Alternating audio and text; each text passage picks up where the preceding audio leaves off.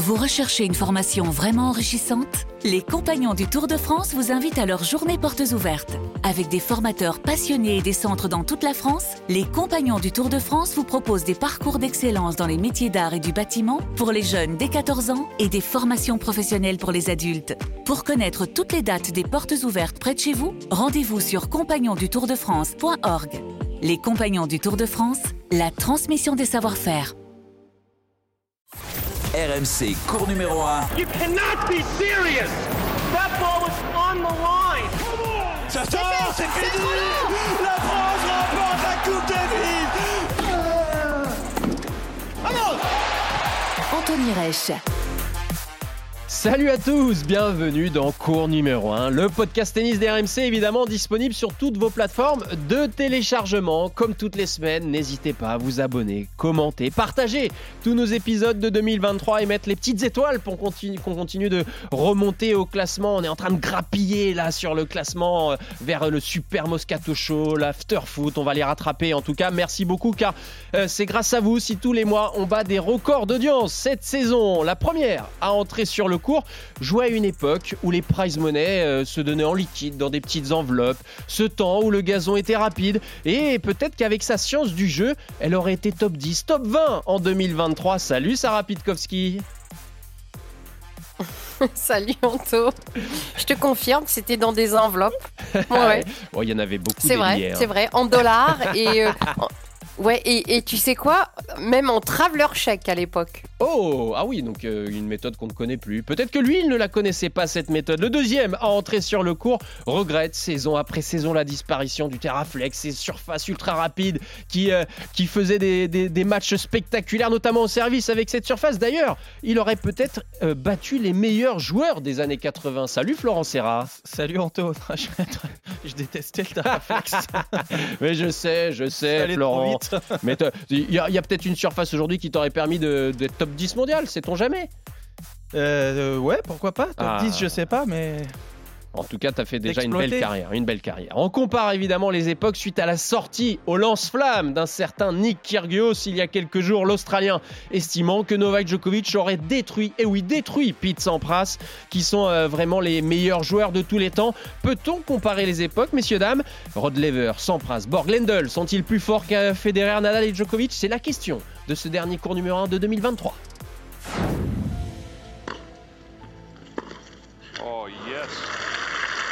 Assur coming in on Lendl's forehand. Quelle défense de Rafael Nadal. 15 all. Federer was right on that return. McEnroe break. Federer. Familiar scenario, isn't it? 13th break point of the match. 40 15.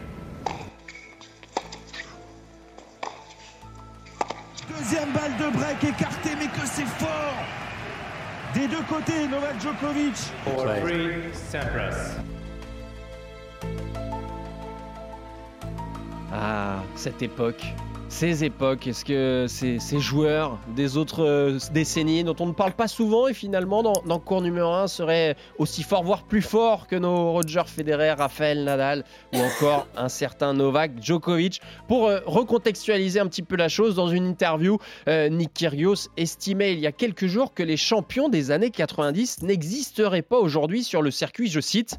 Le jeu était si lent à l'époque, j'ai regardé Boris Becker. Je ne dis pas qu'il n'était pas bon à l'époque, mais dire qu'il le serait autant maintenant, c'est absurde. Des serveurs de mon calibre, c'est constamment 220 km/h lors des services dans des zones précises, c'est totalement différent à l'époque. Et que ferait Djokovic à quelqu'un comme Sampras Eh bien, cela ne ferait pas un pli. Djokovic détruirait Sampras, il le mangeait tout cru. Évidemment, un certain Boris Becker n'a pas mis longtemps pour euh, répondre à, l'Australien et Becker qui répond Nick parle beaucoup de tennis ces derniers temps, mais pourquoi se permet-il de parler d'un sport qu'il déteste? Il n'a jamais gagné de grand chelem, ni comme joueur en simple, ni comme entraîneur. Alors d'où sort sa crédibilité? Il compare des générations, mais de quel droit peut-il se permettre ça? Florent, euh, Sarah, quel est euh, votre premier avis? Est-ce qu'on peut comparer les époques, Sarah? Non, je pense qu'on on, on veut, ça nous rassure de vouloir comparer parce que on a besoin de savoir euh, qui est qui est le meilleur, mais mais raisonnablement, on ne peut pas comparer le tennis des années 70-80 et les années et les années actuelles. Le matériel a tellement évolué, les surfaces aussi ont évolué, et puis la préparation physique des joueurs de tennis ont évolué. Donc la, comparaison, elle, euh, à, part des j'ai à part des titres et un nombre de grands chelems et un nombre de victoires et un nombre de Master 1000, ça n'a aucun sens de vouloir comparer le tennis des années 90 et le tennis d'aujourd'hui. Euh, Florent, tu m'avais l'air assez d'accord quand Sarah euh, donnait son avis. C'est aussi ton, ton, ton parti pris. Euh, on ne peut pas comparer ces époques-là? Non, mais oui, je suis exactement d'accord avec ce que, ce que disait Sarah, tout à fait, parce qu'en plus, parler des surfaces, du matériel, de la prépa, les, les, les balles, il y a, y a tellement de choses qui, ont, Mhm. qui ont évolué. Mais non, on peut. C'est un manque de respect de la part de Nick Kyrgios Est-ce qu'on peut aller jusque-là? Je, je sais pas si c'est un manque de respect, mais en fait, c'est qu'il réfléchit. Il, a pas, il réfléchit pas beaucoup. Je trouve que c'est inutile de, de, de parler de, quelque chose comme ça. C'est vrai qu'on peut comparer euh, des, des palmarès, mais euh, je voulais dire un truc là, mais tu m'as. Je t'ai coupé la- je t'ai coupé l'herbe sous le truc pied. pour- que je- pour- à rajouter. Euh, mais non, voilà, c'était ça. Merci. C'était. Par contre, si tu donnes à ces joueurs la possibilité, je pense, des joueurs des années 70 ou 80, de s'entraîner avec euh, la prépa physique d'aujourd'hui, avec le matériel, Mhm. avec tout, oui, exactement, tout, tout, tout, toute la structure qui va autour, bah, je pense qu'eux aussi, ils auraient peut-être pu euh, euh, faire encore peut-être mieux, et puis qu'ils auraient eu leur mot à dire dans, largement dans le tennis actuel. Mais euh, on a souvent fait euh, le débat ici, donc cours numéro 1, du GOAT, le meilleur joueur de l'histoire, euh, en prenant un certain nombre de paramètres, à savoir euh, Oui, ça, c'est Djokovic, évidemment le, le palmarès. Voilà, les 24 Ouais, titres bah, en Grand Chelem. c'est- Djokovic aujourd'hui. Voilà, c'est Ah, Djokovic. mais alors, C'est. Djokovic. Ah, donc, Ah, mais tu oui, vois, mais alors, quand on a fait les débats, on n'a on a jamais intégré les Sampras, les, je sais pas, les, les Borg, les, les Stéphane Edberg, etc. dans, dans ce débat-là. Ça veut dire que toute cette époque-là, elle, elle est totalement dépassée sur le point de vue tennis, par exemple? Florent? Ils en ont moins, il y a moins de titres. Non, elle n'est pas dépassée, mais euh, il y, a- moins de titres au palmarès. Ce qu'a fait Djokovic aujourd'hui en termes de prépa physique, mais avec les surfaces qui, qui, qui sont ralenties aussi, euh, où il a réussi à adapter son jeu, tout comme a réussi à le faire Rafael Nadal, avec, euh, en montant plus au filet avec le gazon qui s'est ralenti. Euh, non, ça ne veut pas dire que, que, euh, que ce qu'ils ont fait, c'était c'était pas bien. Quand Sampras gagne euh, 13, euh, tournoi du, du Grand Chelem. 14, Si je dis, ouais, 13 ou 14, si je dis pas de bêtises. 14, ouais. Euh, attends, c'est c'est quand même monstrueux aussi et, et à, à Agassi, son époque. euh, c'est un grand chelem. Agassi gagne quatre tournois du grand chelem. Bien sûr. Donc, euh, De- dans- D'affilée, hein, on est bien d'accord. Ouais, bien sûr. Non, mais ils ont Non, tous fait des exploits à leur manière. Oui, mais en fait, ce qui- ce qu'on voudrait savoir, c'est en fait, ou la question qu'on pourrait vraiment se poser, c'est peut-être que il y a plus de longévité aujourd'hui. Mhm. C'est-à-dire que quand on voit un Nadal, quand on voit, euh, quand on voit un Djokovic, évidemment, euh, quand, on, quand on voit un Federer, finalement, est-ce que cette longévité aujourd'hui, euh, elle est comparable à une forme de longévité de Jimmy Connors à l'époque, qui jouait encore à 40 ans? Et là, je, là, je me dis, est-ce qu'il y a comparaison à faire? Parce qu'ils étaient moins bien entraînés, il y avait peut-être moins de connaissances, euh, que ça soit euh, physiologique, euh, euh, nutritionnelle, récupération, qui fait que je pense que c'est plus un exploit.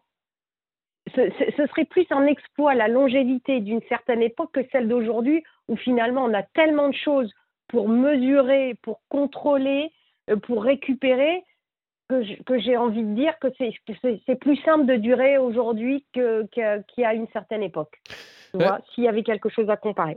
Mais alors, euh, si on, on compare aussi les, les époques, que ce soit les années 80, les années 90, est-ce que, euh, et, et- et aujourd'hui la génération actuelle, en incluant Roger Federer qui n'est plus sur le circuit, mais est-ce qu'au final, quand on prend l'ensemble des, des meilleurs joueurs de, par, par euh, décennie, on va dire, les joueurs des années 80-90 n'avaient pas peut-être plus globalement un génie tennis plus fort, Florent Mais Ils avaient, euh, ils avaient développé aussi des, des qualités avec le matériel qu'ils avaient. Ils, ils avaient, euh, il y avait une main, quand tu vois, sur, sur ces, je parlais souvent parce qu'on avait ces surfaces rapides en indoor, ce que faisait Sampras, euh, qui avait des, des, des- des bras immenses en termes quand il faisait son service volé et Ouais. qu'il claquait son coup droit euh, décalé qui était, qui était énorme. Mais euh, non, parce que les joueurs actuels, ils ont une main extraordinaire aussi. Quand tu vois ce qu'ils font sur, sur le terrain, chacun, chacun, chacun est unique, mais ils, ont, ils, ils avaient Oui. également une main extraordinaire. Donc euh, quand tu vois Agassi, Berassat, même je prends Alberto Berasategui qui frappait euh, sur terre battue avec le- les deux mêmes côtés du tamis, revers. Attends, Ouais, faut s'en sortir comme ça. oui. euh. Euh, avec leur technique actuelle, ouais, ça allait très vite. Alors, ils avaient des techniques beaucoup plus simples aussi. Mais euh, maintenant, euh, les surfaces se sont On dirait que ralenties. ce serait des techniques un peu old school aujourd'hui. Oui, on a développé. À l'époque, en France, on- on on- on ne- on n'enseignait pas ces- ces mét- ces- ces- cette façon de jouer comme Raphaël Nadal en coup droit avec des prises fermées, mais les balles se sont ralenties, les surfaces le permettent. Alors pourquoi on s'en priverait? On a le temps de frapper comme on se sent le mieux. Donc on- je- je- ça aussi, c'est très difficile, je trouve, à, à comparer. Mais certes, ce qui est certain, c'est qu'ils avaient de la main. Ouais, t'es t'es d'accord, Sarah? Oui, ils, mais- ils avaient un vrai génie tennis quand même, ces joueurs-là, des années 80, les 90, les McEnroe, les Borg, que- les Edberg. En fait, je pense que là où tu essaies de nous amener, c'est que peut-être ces joueurs que tu cites avaient une forme de créativité qui Ouais. est peut-être différente. Ouais. Parce qu'aujourd'hui, comme il y a plus de puissance, plus de force, euh, peut-être que la créativité, que le côté, euh, que le côté euh, génie du tennis est moins apparent. Euh, mais on fait quand même des amortis, on fait quand même des coups assez incroyables. Euh, Gaël, et- Gaël, mon fils, est quand même, est, quand même un ovni dans, dans ce sens-là. Mais, mais peut-être que comme ça jouait moins vite, peut-être qu'il y avait une, on avait peut-être plus le temps d'être créatif. Aujourd'hui, le tennis va tellement vite que c'est peut-être devenu un jeu plus de réactivité, de réaction, euh, euh, et, qu'on a moins le temps de- de créer son tennis. C'est peut-être là où tu veux, où tu veux en venir. Ouais, tout à fait. Mais alors, euh, pour reprendre les éléments de Nick Kyrgios, son argumentation elle repose sur plusieurs critères. Il parle de la vitesse du jeu. Rassure-moi, Kyrgios, t'as pas la science infuse du tennis. Bah, hein. évidemment que non. Ah oui, non. Tu comparais, euh. Non, Anto évidemment. Ouais, Les hommes, les hommes, euh, que- c'est quoi le, la création du feu, la création euh, de, je sais pas, la lumière, savoir voler ou aller dans l'espace maintenant? Non, mais ça a été des génies Bon. à, à- Tu à te leur calmes. époque aussi. Tu hein. te calmes, Florent. Non, mais c'est- tu te calmes. Chacun à son époque. Voilà. Voilà. Arnaud Clément, euh, c'est pas Nick Kyrgios, Oui. il connaît un peu le tennis. Sur, sur le service, il dit, par exemple, je cite euh, sur le site d'Eurosport.fr, actuellement, aucun joueur du circuit n'est capable de servir comme Sampras servait, c'est-à-dire toutes ses secondes balles à 185-190 km/h qu'il mettait sur la ligne quand il fallait le faire. Il était capable de faire des aces sur seconde au meilleur retourne- retourneur de l'époque, André Agassi. Il pouvait enchaîner Oui. service volé systématiquement comme personne ne pourrait le faire désormais. Alors, oui, euh, il y a l'évolution des surfaces Ben oui. que, que l'on évoquait tout à l'heure, mais néanmoins, la qualité intrinsèque du serveur fait que Pete Sampras faisait des choses de service qu'aujourd'hui, on ne retrouve pas, Florent. Oui, parce que la- les surfaces ac- euh, anciennes nous permettaient de faire service volé tout le temps. euh, Edberg le faisait euh, systématiquement. Mais il avait sans- le temps d'arriver au filet. Mm, mm. Aujourd'hui, t'as plus le temps d'arriver au filet. Ouais, mais contre Agassi. Mais Mais on non, c'est faux, je suis désolé, c'est faux. Les surfaces, elles sont trop lentes aujourd'hui, Sarah. T'as Ça- le temps de venir au filet, c'est Non, juste mais- que Medvedev, non, mais- il est dans les bâches quand non, il mais t'es pas l'élevant. Ouais, pardon. Et, et ça- c'est- le- ok, les, servi- les, les surfaces sont plus lentes, mais les joueurs retournent quand même beaucoup plus vite qu'avant. Ah, Agassi, sacrément retournait, il retournait Agassi, tôt, il envoyait des hein. parpaings quand même. Au, au- au retournant, tu trouves pas Il était collé à sa ligne de fond. Ah, il jouait sur Oui, sa il ligne. était il- collé à sa ligne. Il était en, il était en retour réflexe. Et Eh oui, Mais est-ce retour bloqué. que- Oui, retour bloqué. Oui, mais euh, on prend un seul cas en fait. Bah, bien sûr, mais parce qu'il y a un seul cas quasiment par décennie. Je sais pas moi. Federer, Federer, pour moi, est- sert extrêmement bien, même par rapport à Sampras. Il, il était capable de servir à Oui. Il a plus de 180 variété. secondes. Et surtout avec le même lancer de balle. Et, et sans forcément être le joueur, oui, exactement, sans forcément être le joueur qui a fait le plus grand nombre d'aces sur le circuit, parce que dans ce cas, tu mets Karlovic, Isner et, et Mm. voilà, devant, parce que c'est des Mm. font 2 mètres. Mm. Mais si tu prends Sampras et Agassi, je trouve que tu peux quand même avoir une certaine comparaison entre, aussi. entre ces, ces deux, ces- ces deux joueurs dans leur, leur variation et tout, tu vois. Mhm. Donc, euh, Sarah, sur le service, qu'est-ce que t'en penses? Sampras, c'est quand même le Bah, meilleur de tous les temps. Oh, ça va, il, il servait avec une planche de bois. Oh, une planche de bois. Euh, le- le- la raquette de, Non, de ça, Pete Sampras, c'était ra- pas quand même la elle raquette était- en bois de. non, ce que de je veux dire, Stéphane était, elle était tellement raide, sa raquette. Ah oui. Enfin, je veux dire, elle, elle allait avec ses con- la dur. condition physique qu'il avait. Mais c'est quand je dis c'est une planche de bois, c'est pas une raquette en bois. C'est-à-dire qu'elle était tellement raide. Raide, ouais. Ouais, c'était très dur, très raide. Il n'y a aucun joueur, sincèrement, Flo, il n'y a aucun joueur qui peut jouer avec la raquette de Sampras aujourd'hui sans se, sans se déchirer l'épaule et le coude, quoi. Ouais. Même le poignet, il n'y a, Bah- y a plus rien qui. Y y a Parce que si rien tu- qui reste. Nous, aujourd'hui, on utilise de moins en moins le boyau. En plus, eux, ils Oui. utilisaient la raquette était, C'était la- super c'était le cordage de ils- l'époque. Ils, avaient le cordage qui apportait un peu aussi avec le, le toucher, la main. Mais comme Sarah le disait tout à l'heure, les surfaces ont tellement évolué. Puis le jeu en puissance fait qu'on on, on va de moins en moins vers le boyau, mais plus sur des cordages synthétiques euh, qui permettent de, de trouver des effets, de Hmm. trouver de. C'est pas du tout la, la même écope. Donc tu peux pas même pas comparer. C'est vrai le matériel, mais cette raquette. On va parler du Elle matériel elle- et de elle dure. l'évolution du matériel et l'évolution des surfaces parce que ça a beaucoup fait changer la physionomie du tennis. Je vous propose d'écouter aussi Mario Bartoli dans les grandes gueules du sport ce week-end qui donne son avis sur les probables performances d'un Sampras, d'un Hedberg, d'un euh, d'un Borg qui pourrait jouer aujourd'hui. Écoutez. J'aime pas résumer le talent à uniquement effectivement la capacité à manier la raquette parce que c'est trop restrictif et le talent c'est aussi d'avoir la capacité de s'entraîner 10 heures par jour tous les jours, de faire les efforts en salle de gym et ça ça fait aussi partie du talent. Donc j'aime pas réduire à quelque chose aussi ça, restrictif que de, de savoir manier la raquette. Mais pour moi, un Yannick Noah, comme un Pete Sampras, comme un Gustavo Kuerten, comme les plus grands qui ont été capables de, de gagner de très grandes choses, auraient parfaitement la capacité Bah. à jouer dans le tennis d'aujourd'hui s'ils avaient les mêmes préparations physiques, les mêmes entraîneurs, les mêmes staffs autour d'eux. C'est totalement le cas. Ça, c'est un débat dans le débat. À savoir, aujourd'hui, un, un Sampras, un Agassi serait sur le circuit. Florent, est-ce qu'ils existeraient? Ouais, moi je pense que oui, mais c'est la fin de la phrase qui est super importante. Si tu leur donnes euh, les moyens de travailler avec euh, les. Dans- euh, tu pars dans les ce que conditions les actuelles. joueurs aujourd'hui dans les conditions actuelles, mais c'est des. Moi, oui, bien sûr, je pense que du coup, ils seraient forcément euh, parmi les meilleurs. euh, Ils auraient optimisé leur prépa euh, physique. euh, On Sampras aurait, euh, aurait trouvé son matériel également, tout en gardant comme fait Federer euh, Mhm. avec un peu de boyau, parfois trouver des cordages hybrides euh, moitié-moitié. Mhm. Donc, euh, je, pense- enfin, je pense Sampras. Après, euh, si tu remontes avec ceux qui jouaient avec les raquettes en bois et tout, c'est encore une autre époque. Après, on revient à ceux qui les mousquetaires qui avaient les pantalons longs aussi. Non, mais on reste dans l'Air Open. Oui. Mais Sarah, un Boris Becker, il existerait aujourd'hui? Mais bien sûr, parce qu'en fait, ce que dit Marion au travers de on ne peut pas juste résumer au talent, c'est que ces champions-là, ce sont des gens hors normes. Donc que tu les mettes dans les années 70, 80, 90, 2000, 2010, 2020, ce sont des gens hors normes. Ils ont travaillé comme jamais. Ils ont eu des histoires de vie qui ont fait que le tennis a été, euh, a été leur source de vie. Enfin, je- quand, quand tu connais l'histoire d'Agassi et la balle de son père au-dessus du berceau, tu la transposes aujourd'hui, il aurait eu aussi faim, il aurait eu aussi envie de réussir. Euh, cette programmation euh, euh, des sœurs Williams, elle a déjà été faite un petit peu par le papa de Steffi Graf et par le papa de Monica Seles qui voulait en faire des champions. C'est-à-dire que ces gens-là avaient quand même une... au- au-delà du matériel, ils- ils étaient construits comme des, comme des véritables champions. Donc pourquoi ils ne le seraient pas aujourd'hui avec un matériel, une préparation, un coaching et un encadrement. Pourquoi ils le seraient moins? Ils Bah, ont été des gens hors normes. au final, au la mentalité ne peut pas changer. Oui, C'est-à-dire mais- que tu es un champion, tu es un champion. Après, tu, oui, ça, certain. Après, tu peux pas le dire euh, de manière assez claire. Est-ce qu'il aurait été aussi fort à De- son de époque tout que le là? monde. Parce que, Oui. euh, si tu veux, t'as- t'en as un qui euh, physiquement aurait peut-être moins, euh, en fonction de son gabarit et de sa physiologie, aurait peut-être un peu moins aimé, aurait préféré quand ça va beaucoup plus vite Oui. et aurait moins aimé euh, les, les- les- le ralentissement des surfaces, que ça soit trop lent. Donc, mais il- je pense qu'ils auraient réussi euh, forcément, mais c'est super difficile à, à- à comparer, quoi. Et après, ce qui peut biaiser un peu le débat, c'est l'évolution des surfaces. C'est-à-dire qu'aujourd'hui, le gazon n'est pas le gazon des années 90.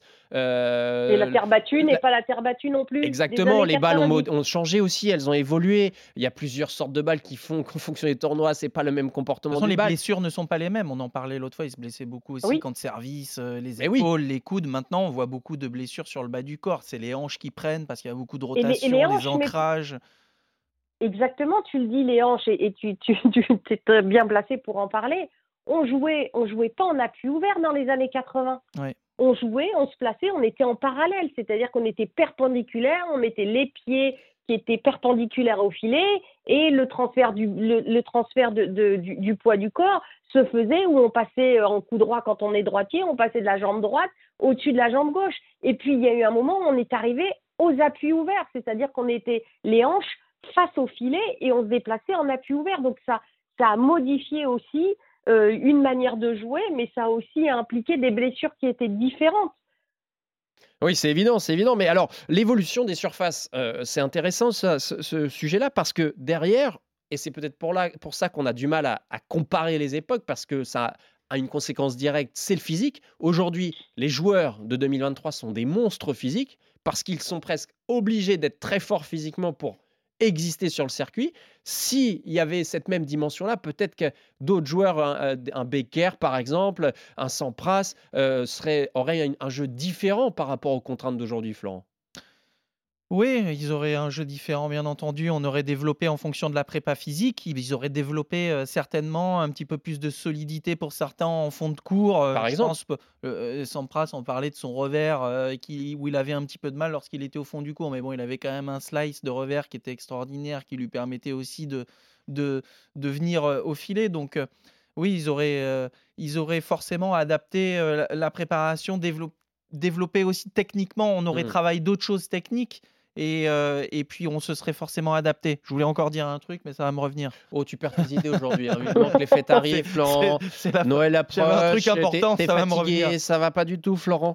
Euh, pour- Non, oui, c'était sur gazon. Non, Moi, par tu- contre, tu me coupes pas la parole. Excusez-moi. Merci. Tu, tu, me- tu me mets sans prasse sur le gazon euh, actuel. Je pense qu'avec le jeu, forcément, mais il aurait pu réaliser en- encore de, De de, très de- belles de choses. très très belles choses avec Bien son jeu.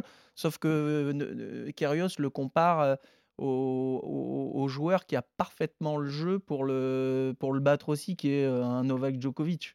Pour continuer de pousser le débat encore plus loin, je vais vous faire un petit quiz. Le quiz du X-Tennis, en rapport évidemment à la, à ma- la magnifique production de, de Max Sabolin avec la musique de, de- de la série X-Files. Euh, je vais vous poser des questions à, à tous les deux. Euh, à chaque fois, il me faut une seule réponse, assez rapide. Djokovic. Ah non, mais commence pas, je vais pas poser les questions. Sarah, pour toi. Stéphanie de Monaco. ah, ah, ah, c'est presque ça. Comme on compare les époques, quel est le meilleur serveur de tous les temps? Allez vite. Euh, bon, Kyrgios. Pardon? Bah, Kyrgios, en puissance. Euh, Sampras. Florent, Sampras. Euh, quel est le meilleur retourneur de tous les temps, Sarah? Bah, j'ai dit Djokovic, Agassi. Allez, Djokovic.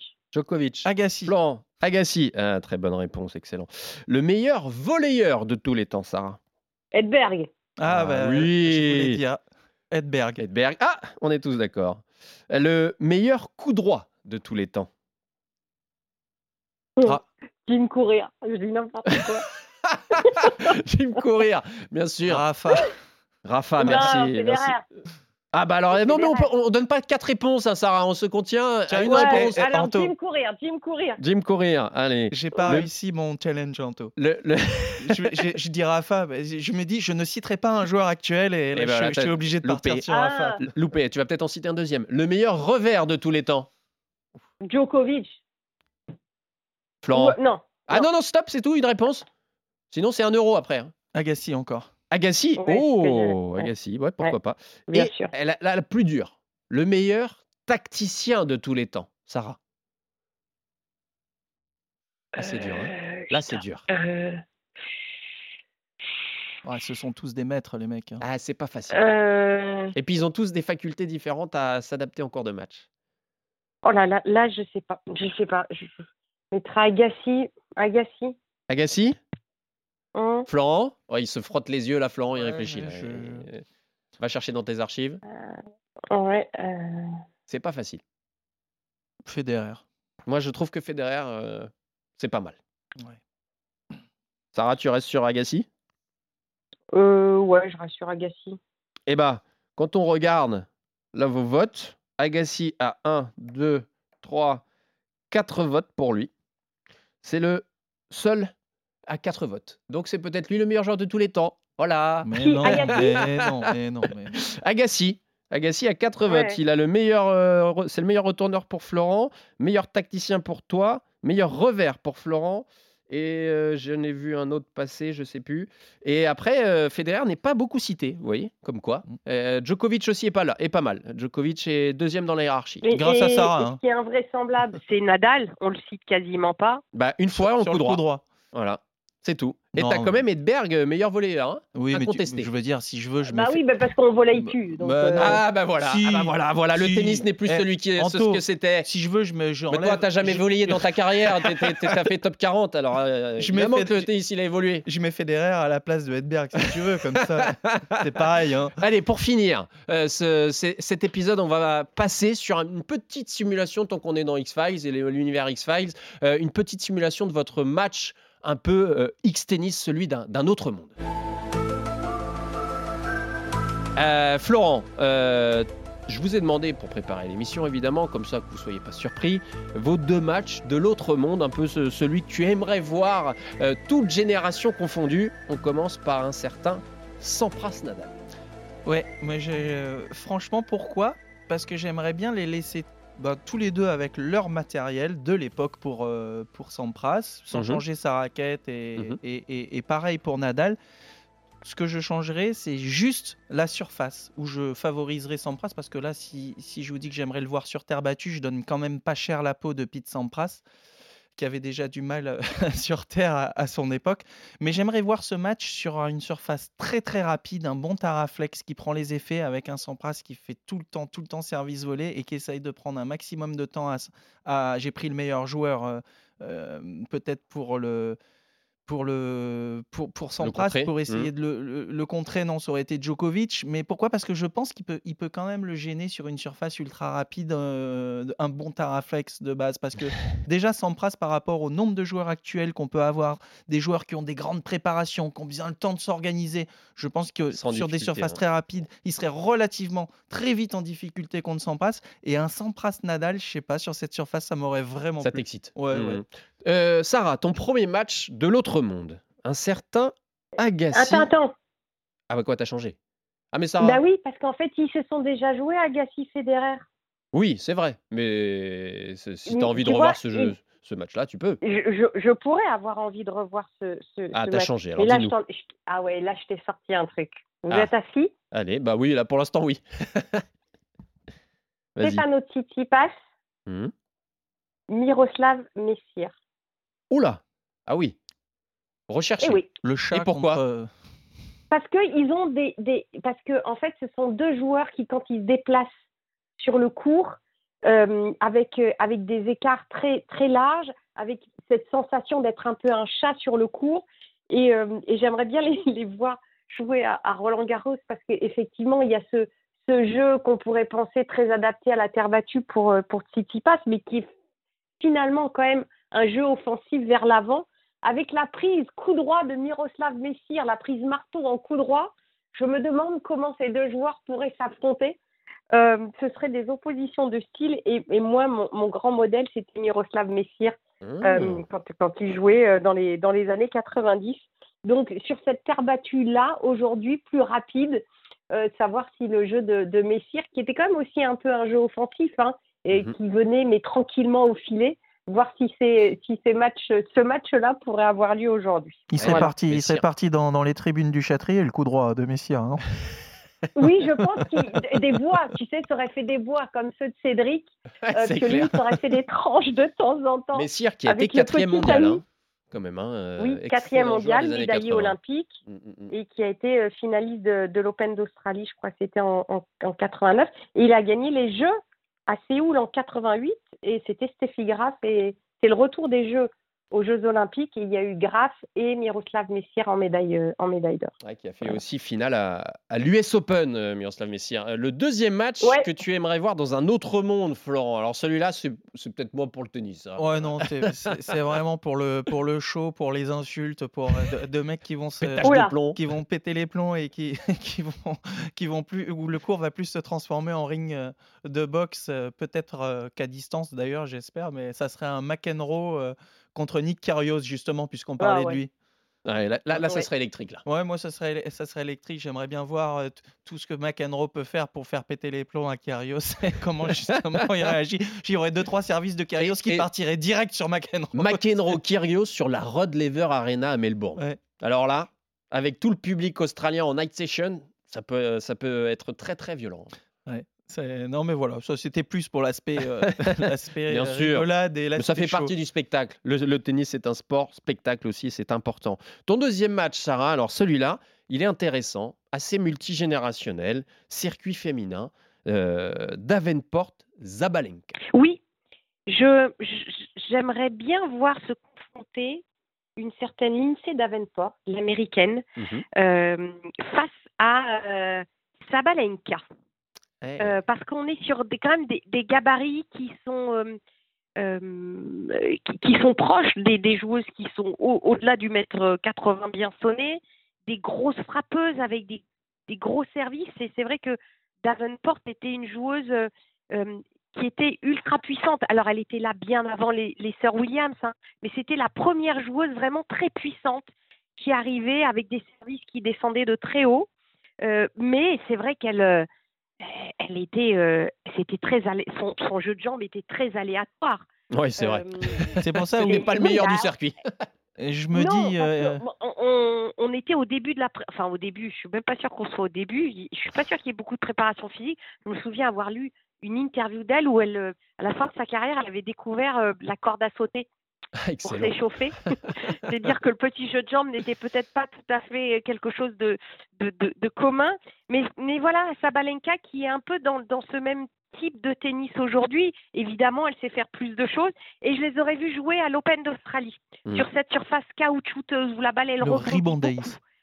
Le Ribbon Ace, absolument. J'aurais bien aimé voir ces deux, ces deux joueuses s'affronter sur une des surfaces où l'une et l'autre ont gagné un tournoi du Grand Chelem. Oui. Euh, le seul pour l'instant pour Sabalenka et Davenport l'a remporté aussi une fois. Mhm. Donc euh, voilà, je, je, ça aurait pu être une confrontation assez Ouais. intéressante. Ouais, c'est clair, ça aurait pu être euh, très sympathique. En tout cas, peut-être que dans un autre monde, ça existera un jour. Euh, mais ce sont des affiches alléchantes. Merci Sarah, merci Florent pour euh, ce dernier épisode de cours numéro 1 en, en 2023.